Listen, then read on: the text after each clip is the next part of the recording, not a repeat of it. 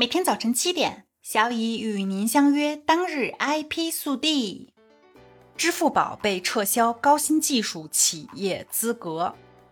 近日，上海市高新技术企业认定指导小组发布二零二二年度上海市第一批撤销高新技术企业资格通知。通知显示，十四家企业被撤销高新技术企业资格，其中包括支付宝中国网络技术有限公司。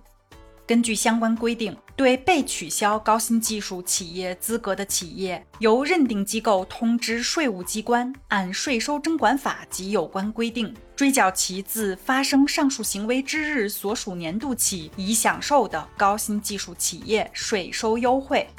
此次被撤销资格的十四家高新技术企业分别为：上海市数字证书认证中心有限公司、恩新格工程塑料上海有限公司、上海优野信息科技有限公司、上海坤展精密机械有限公司、上海慕祥环保高科技有限公司、约博绿材工业上海有限公司、支付宝中国网络技术有限公司。上海绿城广木座家居有限公司、上海拍拍贷金融信息服务有限公司、上海泽钦室内设计有限公司、上海联骏工程设备有限公司、上海弘扬密封件有限公司、上海行奇机电科技有限公司、宝武碳业科技股份有限公司。其中，支付宝中国网络科技有限公司的取消原因为研发费用占比不达标。公司回应称，是资格到期后未再主动申请。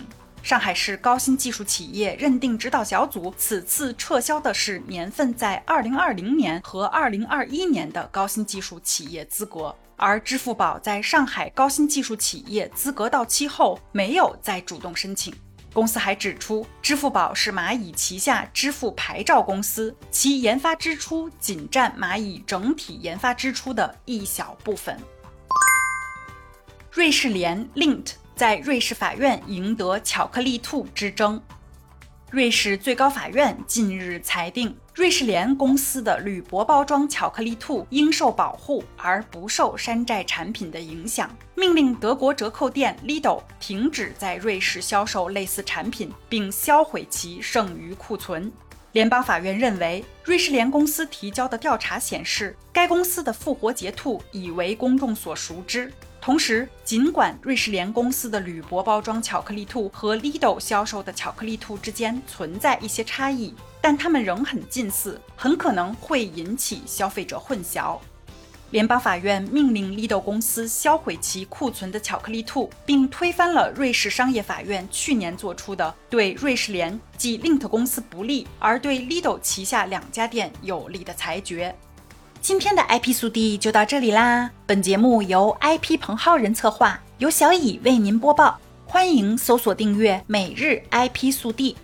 消息来源可查阅本节目文字说明。如需提供相关消息的详细内容，欢迎在留言区留言互动。今天是七连工作日的第一天，打起精神来吧！工作也是很快乐的事情呢。小乙和您相约明天见。